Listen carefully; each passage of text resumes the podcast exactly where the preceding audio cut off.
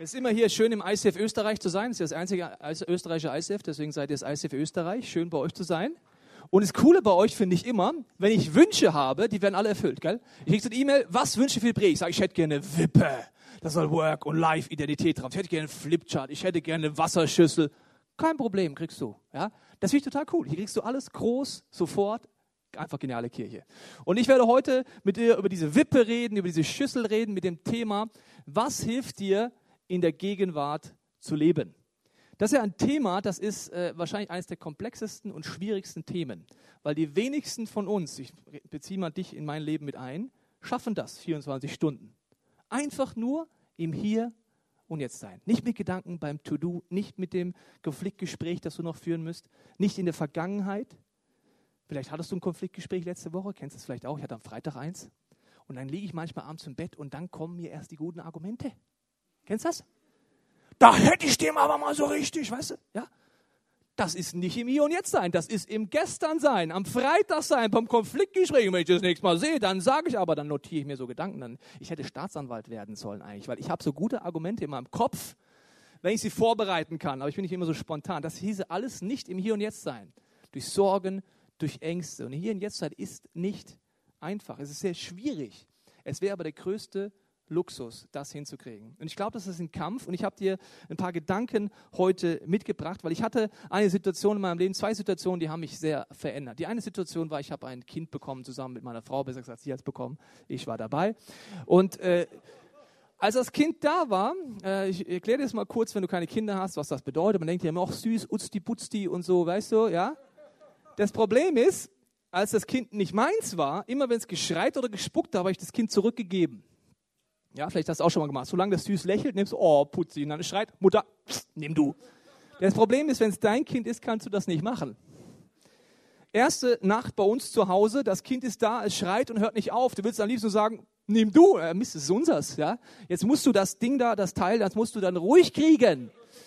Und das sind so die Nächte in deinem Leben als Vater und als Mutter, wo du sehr ans Limit kommst. Und ich hatte Situationen, wo ich Nachtschicht hatte. Ich hatte ja viel weniger Nachtschicht als meine Mutter, äh, meine Mutter, meine Frau, deine Mutter, meine Frau, Mutter. Ja, aber es gab Situationen, da bin ich stundenlang nachts auf unserem Flur hin und her gelaufen mit so einem Umhängetuch. Mein Sohn vorne drin, Bauchschmerzen und hat nicht geschlafen. Ich musste dann immer, irgendwann habe ich so Bewegung raus, die ging dann so.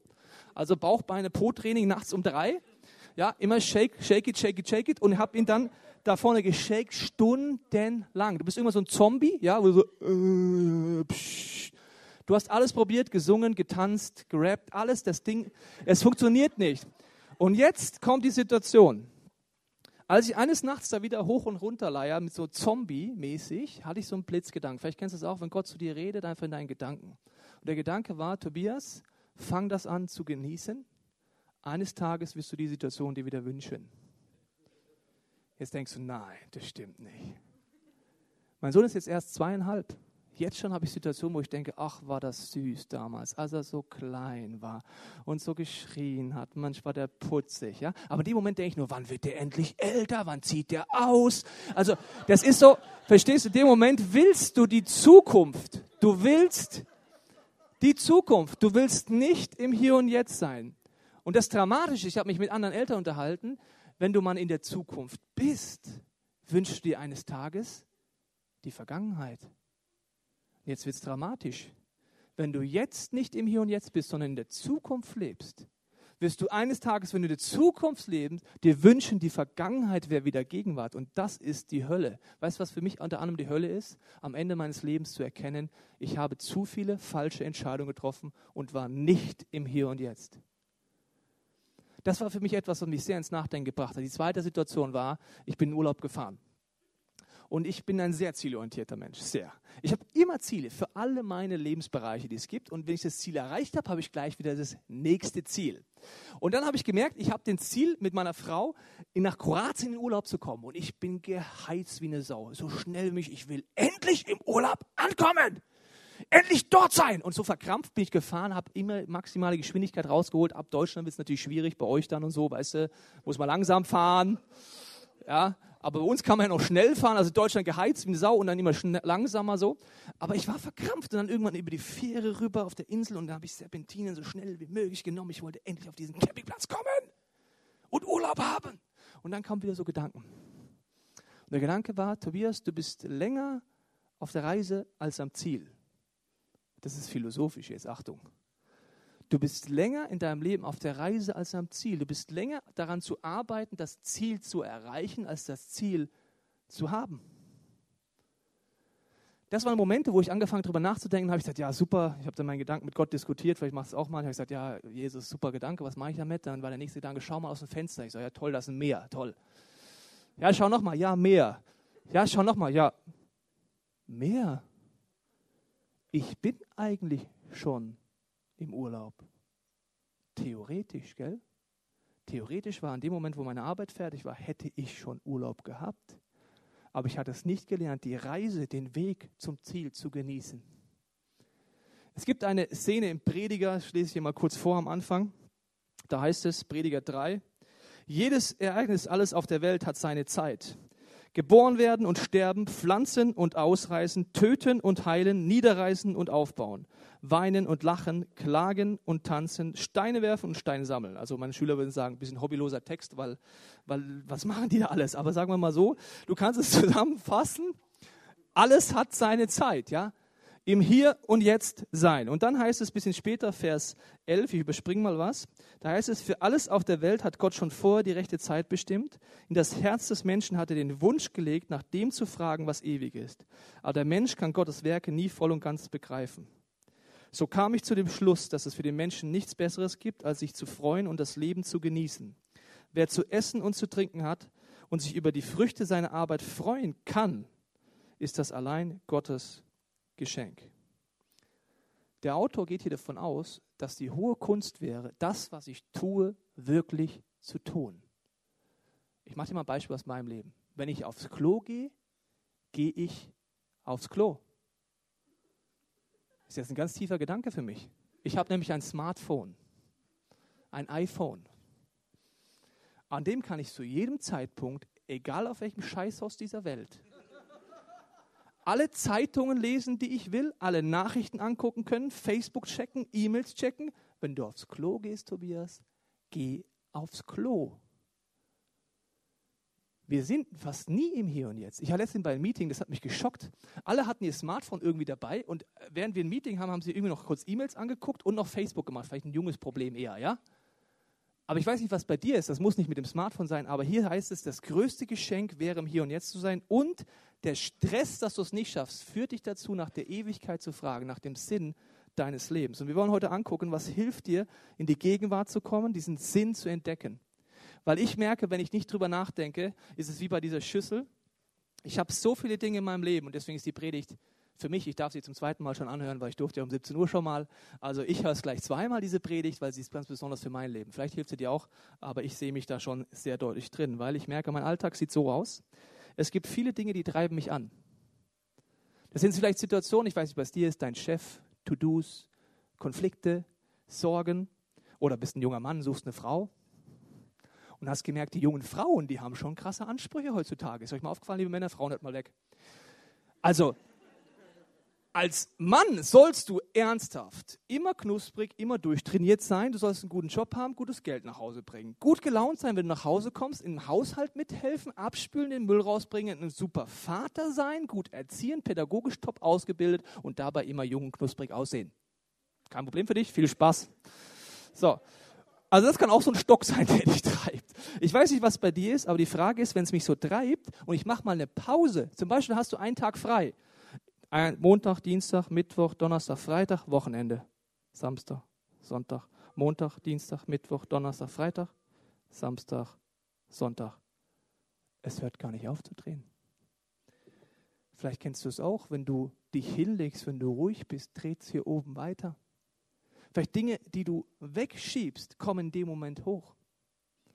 Ich habe in meinem Leben gemerkt, ich habe mich eine Zeit lang gar nicht getraut, in die Stille zu gehen, weil ich hatte Angst vor dem, was dann da hochkommt. An Gedanken, an Ängsten, an ungeklärten Konflikten vielleicht. Meine Vergangenheit, meine Gegenwart, meine Sorgen.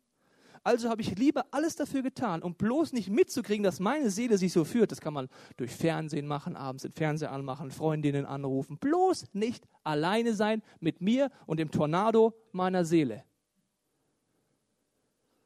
Ich habe gemerkt, dass das nicht das Leben ist, das Gott für mich will, weil er ist der Meinung, dass es einfach das Ziel ist, im Hier und Jetzt zu leben. Es gibt im griechischen Urtext der Bibel zwei Begriffe für Zeit. Der erste ist Chronos.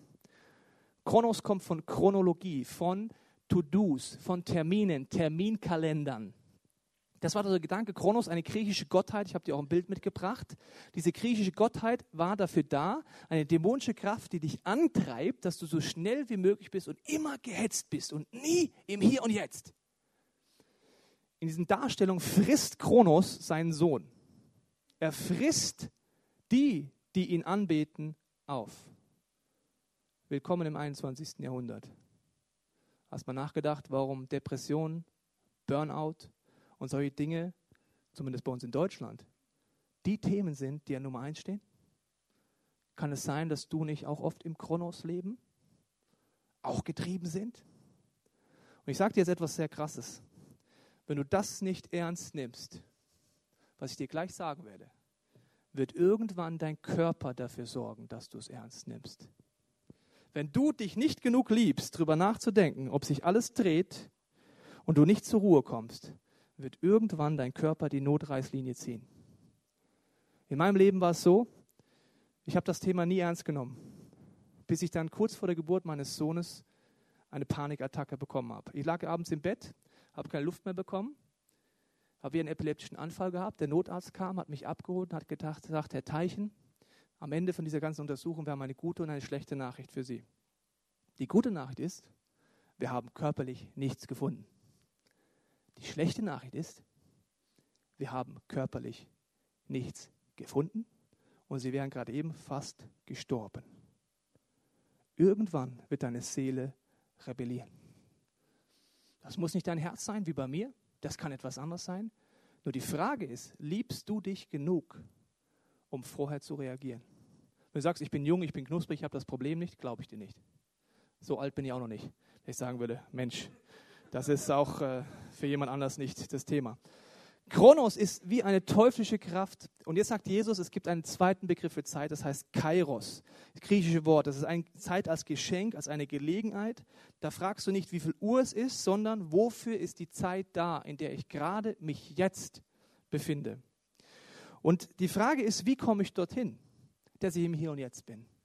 Ich glaube, die entscheidende Frage, es gibt so ein neumodisches Wort bei uns in Deutschland, das heißt Life-Work-Balance. Hast du vielleicht schon mal gehört? Ja, wir reden alles nur noch Englisch in Deutschland.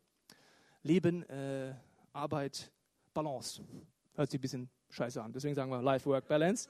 Okay, Life-Work-Balance heißt, wie kriege ich das hin, im Hier und Jetzt zu sein? Wie kriege ich Balance zwischen meinen To-Dos, meiner Arbeit und wenn du gerade nicht im Job bist, To-Dos und Arbeit ist auch Wäsche waschen, je nach Typ. Sei denn, es macht dir so viel Spaß, dass du sagst, das ist Urlaub. Dann kannst du bei mir einziehen und einfach meine Wäsche mitmachen. Aber wenn es nicht so ist, ist das Arbeit und Leben. Die Frage ist, wie kriege ich das jetzt in Balance? Wie schaffe ich das im Hier und Jetzt zu sein? Weil, wenn du keine Entscheidung triffst in dem Bereich, wie das in Balance geht, kommt, wird jemand anders für dich Entscheidungen treffen.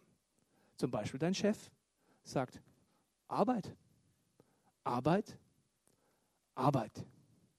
Es kann auch jemand anders die Entscheidung für dich treffen. Wenn du sie nicht triffst, trifft sie irgendjemand anders. Und die entscheidende Frage, die Jesus ist, sagt, ist, vertraust du mir so sehr, wenn du an mich glaubst, dass ich mit dir die Entscheidung treffen kann? Dass eine Balance ist. Weil es gibt da keine 0815-Antwort, dass du sagst, ja, also Arbeit ist vom Teufel, da gehe ich einfach nie hin. Kannst mal ausprobieren. Ich will es dir nicht empfehlen. Ist auch nicht der Punkt so, ja, ich komme immer früher aus der Arbeit. Die Arbeit möchte man sehen, wo du immer früher rausgehst.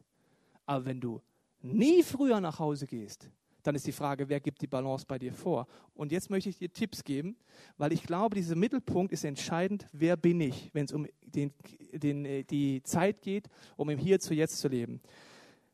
Jesus redet immer wieder davon, dass dein Wert davon kommt, dass du eine Gottesbeziehung hast, wo du merkst, dass du bedingungslos geliebt bist. Auf den ersten Seiten der Bibel wird dieses Bild aufgenommen, wo Volk Israel unterwegs war und sie als Sklaven in Ägypten waren. Vielleicht hast du diese Stellen schon mal gelesen. Im zweiten Teil der Bibel sagt ein großer Theologe, diese Bilder helfen dir, dein Leben besser zu verstehen. Also lass uns überlegen, was hilft es dir und mir zu wissen, dass das Volk Israel Sklaven war. Ihr Wert war daraus entstanden, sie mussten jeden Tag Steine brennen, arbeiten. Die Masse des Outputs hinten raus hat ihren Wert bestimmt. Wenn die Leistung nicht gestimmt hat, wurden sie gefeuert oder getötet. Das waren Sklaven. Recht auf Freizeit, auf Freiheit hattest du nicht. Willkommen im 21. Jahrhundert. Du kannst, wenn du keine Entscheidung triffst, ein Sklave werden von Ansprüchen von anderen, von Jobs, von Dingen, die dir vorgegeben werden. Und Jesus redet immer wieder davon, dass er sagt, das ist nicht die Identität, die ich dir gegeben habe. Deine Identität ist, dass du nicht von Leistung abhängst. Jetzt sagst du, ja, logisch, habe ich schon oft gehört. Das ist eines der schwierigsten und komplexesten Themen, wenn du das wirklich glaubst, dass dein Wert nicht von Leistung abhängt. Wir alle, ich nehme mich einfach mal mit ins Boot, glauben immer mal wieder, dass unser Wert nicht ausreicht. Das nennt man dann Minderwert. Ich muss etwas tun, damit ich geliebt werde. Ich muss irgendwie meinen Körper aufpimpen, damit ich geliebt werde. Ich muss etwas leisten. Spätestens dann, wenn du mal arbeitslos sein solltest, dann wirst du merken, wie stark in unserer Gesellschaft Leistungsdruck da ist. Kann auch in der Kirche sein, gell? Meine Identität ist, dass ich einen Job mache, dass ich predige als Pastor. Das ist meine Leistung. Selbstwert würde bedeuten, ich bin geliebt, so wie ich bin. Und jetzt ist die Frage, wie komme ich dorthin?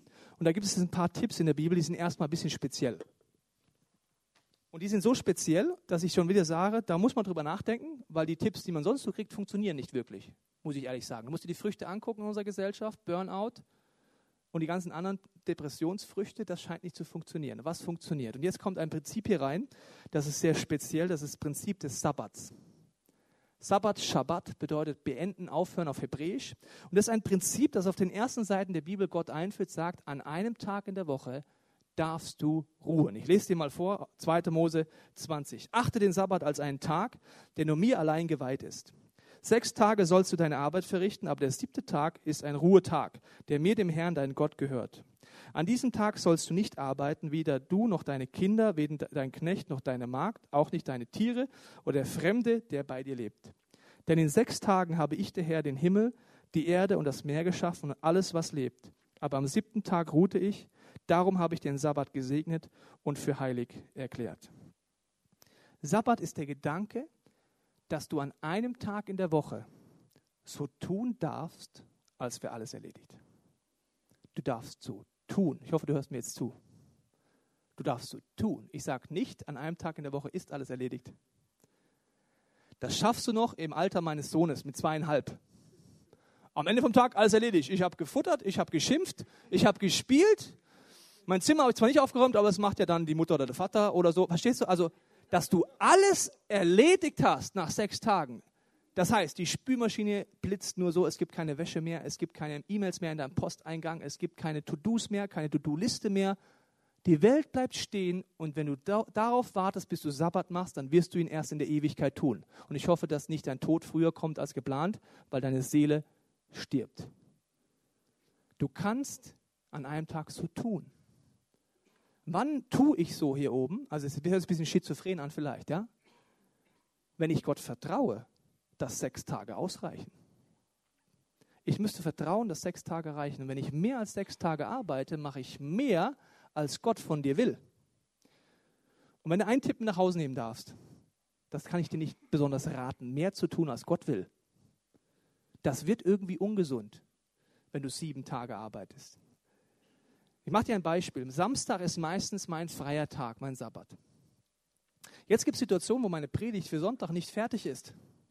Sagst du, logisch, Pastor, das fällt dir doch eh zu. Stell dich doch einfach vorne hin.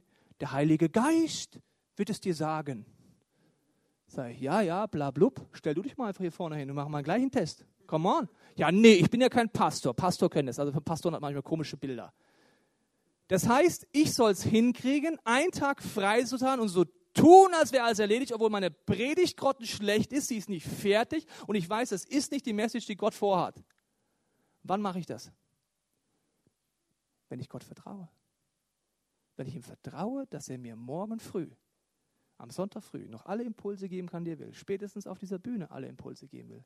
Wenn ich ihm vertraue, dass ich keine Menschenfurcht haben muss, weil ich geliebt bin Und wenn das ganze ICF München nächsten Sonntag der Meinung ist, so eine Scheißpredigt, gehe ich runter, freue mich, küsse meine Frau, gehe nach Hause, habe immer noch einen Sohn und bin immer noch der gleiche. Das wäre Freiheit. Und Jesus möchte dir hinführen. Jetzt übertragst auf dein Leben, machen wir es mal nicht so heilig äh, mit Sabbat und Predigt und so. Ne? Machen wir einfach mal, am Montag hast du einen Vortrag in deiner Arbeit, ein Referat in der Uni. Und du weißt, du hast dein Bestes gegeben und du bist nicht fertig. Machst du einen Tag frei? Ja oder nein? Jesus ist der Meinung, wenn du Gebote brichst, kennst du ihn noch nicht gut genug. Was für ein frecher Ansatz, gell? Wir haben oft von Gott ein Bild, das uns dazu bricht, bringt, es zu brechen. Zum Beispiel die Juden im ersten Teil der Bibel, die machen nicht so einen ganz so guten Job im Sabbat, aber ganz ehrlich, wir ja auch nicht, gell? Okay. Also, die machen nicht so einen guten Job, die suchen Stellen raus, wie sie den Sabbat brechen können. Wie weit kann ich gehen, dass es noch nicht Arbeit ist, offiziell, weil da heißt ja, du sollst nicht arbeiten. Die kommen auf die lustigsten Ideen. Zum Beispiel durftest du nicht auf dem Esel reiten, weil es wurde festgelegt, wie viele Schritte der Esel gehen darf, wie viel du gehen darfst. Also hat man so einen Wassersack über den Esel gelegt, weil wenn du auf dem Wasser saßt, saßt du ja nicht auf dem Esel und dann konntest du ja wieder reiten. Also, ja.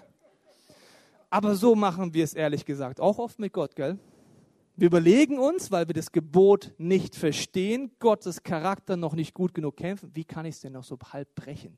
Wie weit kann ich gehen, dass ich noch nicht arbeite? Das ist ein bisschen behindertes Konzept, weil ich mache dir ein Beispiel bei einem anderen Gebot. Heißt es, du sollst nicht töten.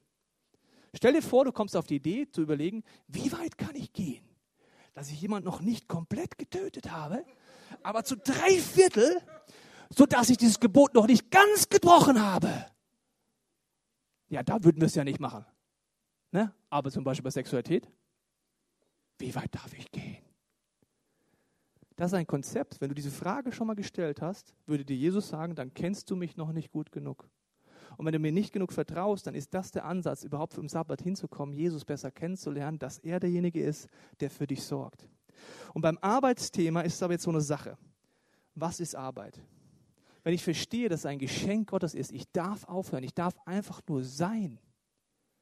Im Englischen heißt es Human Being, nicht Human Doing. Being heißt sein. Probier es mal aus, einfach zu sein. Als ich das erste Mal das ausprobiert habe, das war für mich körperliche Qualen. Ich bin ein hyperaktives Kind. Mit Zielen, habe ich dir gerade eben gesagt. Und jetzt soll ich einfach mal sein. Ja, toll. Ich habe Freunde, die sind nur, also die, die sind so, sie sind, sind, sie sind nur, die machen ja gar nichts. Aber das, also ich, ich bin an einen See gefahren, am ersten Sabbat meiner Karriere, Sabbat auszuprobieren. Aber ich gesagt, jetzt setz dich mal an den See und es bist du mal Tobias. Denkst mal nicht an To-Dos, ne? dreht mal nichts mehr da. Und ich habe gemerkt, ich habe es nicht geschafft. Weil ich habe gemerkt, allein dieser Tag reicht nicht aus. Ich muss einen Weg finden, wie mein Alltag drauf ausgerichtet ist und am, am Sabbat mit Gottes Hilfe trotzdem zur Ruhe zu kommen. Und äh, das ist so ein Punkt beim Thema Arbeit, wo ich experimentieren musste, wo ich gemerkt habe, Arbeit heißt in meinem Leben was ganz anderes als bei meiner Frau, was anderes als bei dir. Zum Beispiel bei mir ist es so, dass Sport Freizeit ist. Ich liebe Sport. Gestern hatte ich frei. Ich war zwei Stunden in meinem Fitness und habe die Sau rausgelassen auf allen Geräten, unter allen Geräten, überall.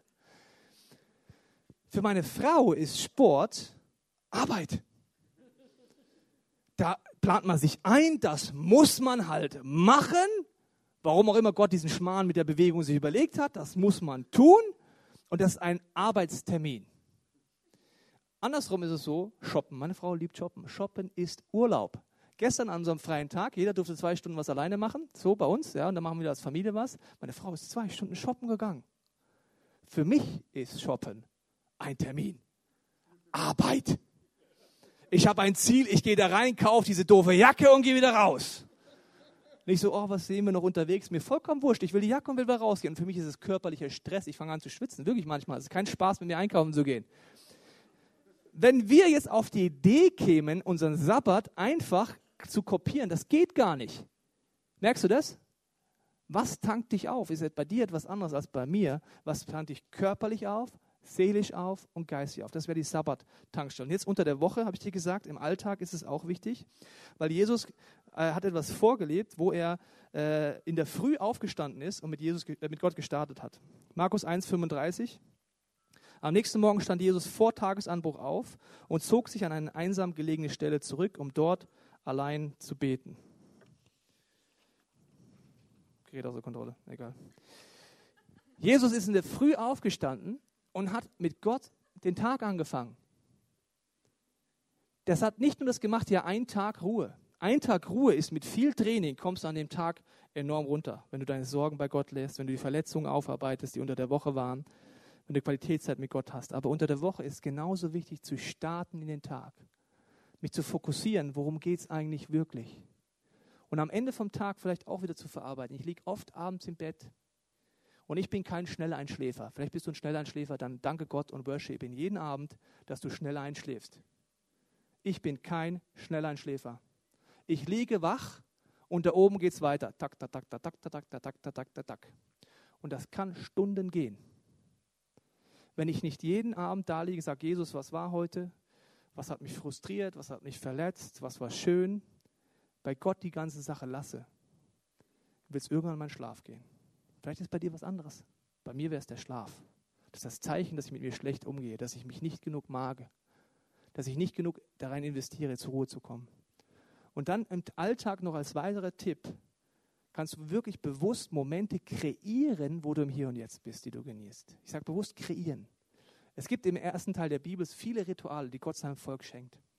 Und wenn du es liest, denkst du dir, was sind das für hobbylose Ideen? Zum Beispiel Laubhüttenfest. Da kommt er auf die Idee, Mensch, so liebe Jungs und Mädels hier, Volk Israel, baut euch ein Baumhaus, macht oben das Dach weg, legt euch rein, esst da so komisches Brot und komisches Zeug und schaut den Himmel an. Boah, Gott, Mensch, danke für die Idee.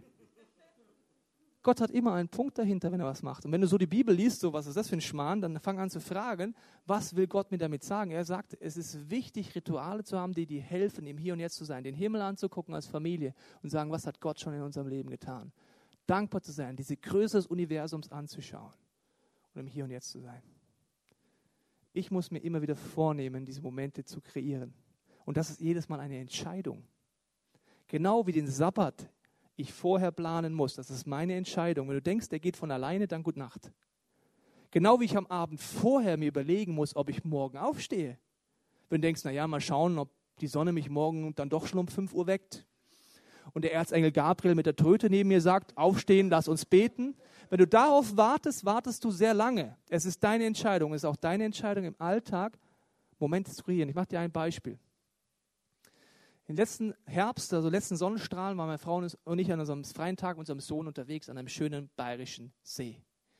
Wir haben dort gebadet, es war super und dann gegen Abend ging es los, dass ich langsam wieder in den Chrono-Style zurückkam. Ja, morgen hier müssen jetzt los, weil um 19 Uhr sollte der ins Bett gehen, der Junge, weil sonst wird er knatschig und danach will ich noch ein bisschen zu relaxen, weil morgen habe ich drei Celebrations im ICF.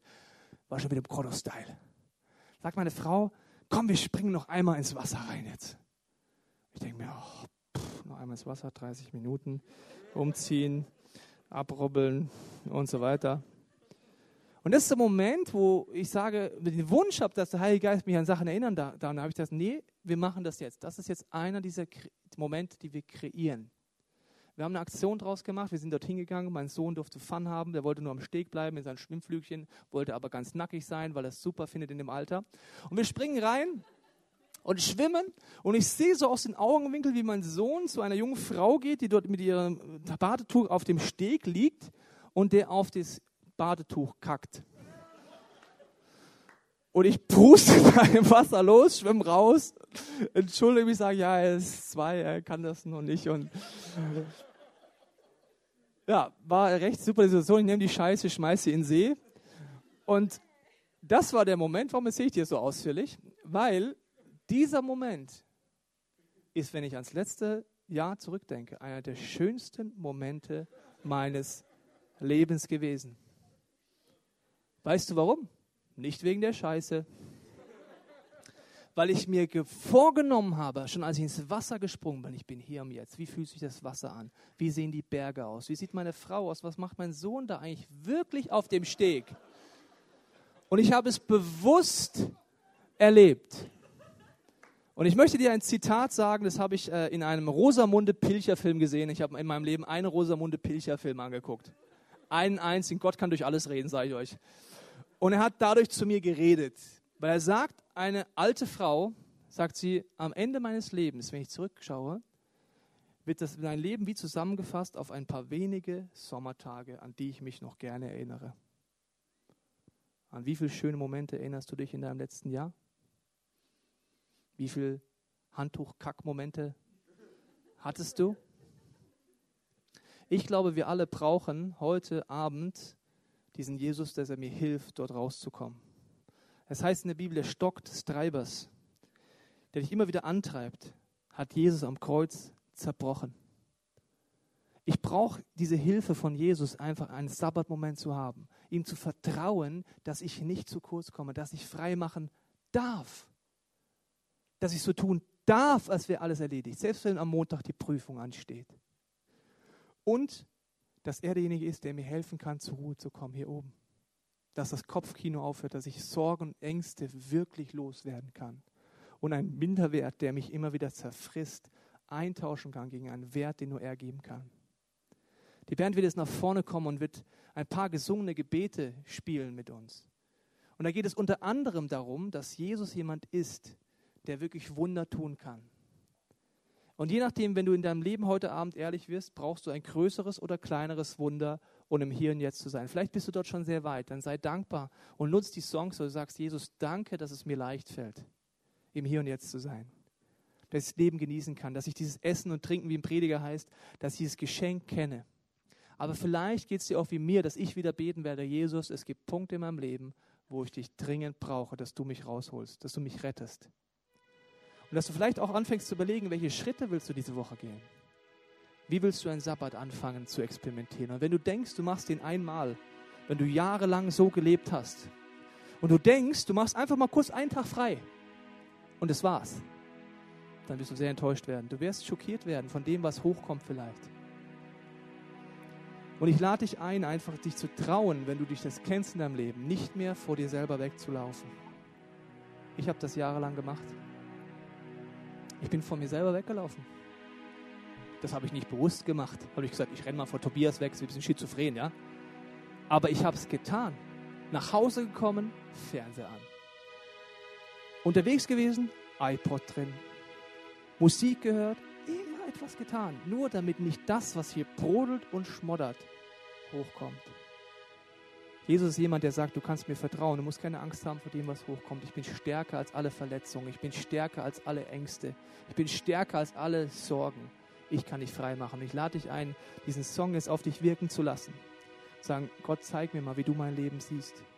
Wo bin ich unfrei? Wo brauche ich einen Retter? Dafür möchte ich jetzt beten. Jesus, ich danke dir für jede Person heute Abend. Ich danke dir, dass du derjenige bist, der uns wirklich frei machen kann, der uns über alles liebt. Ich bete, dass du uns rausholst aus den Situationen, wo wir gefangen sind. Ich bete, dass du uns einfach zeigst, an welchen Punkten wir vor uns selber weglaufen, wo wir Ängste haben, wo Minderwert in unserem Leben nagt. Ich danke dir, Heiliger Geist, dass du mit jedem von uns, der das möchtest, auf einen neuen Level unserer Gottesbeziehung gehen möchtest. Und vielleicht bist du heute Abend hier und merkst, ich kenne diesen Jesus nicht. Dann kannst du auch in diesem Song sagen, Jesus, ich kenne dich nicht. Aber ich wünsche mir, dass ich durch dich diesen Zugang finde zu einer Gottesbeziehung, wo bedingungslose Liebe ist, wo Veränderung möglich ist, wo du als der Retter bist, Jesus, der mich verändert durch das, was du am Kreuz getan hast. Jesus, wir wollen diesen Song einfach nehmen und einfach in unseren Herzen mit dir das zu besprechen, was uns jetzt wichtig ist.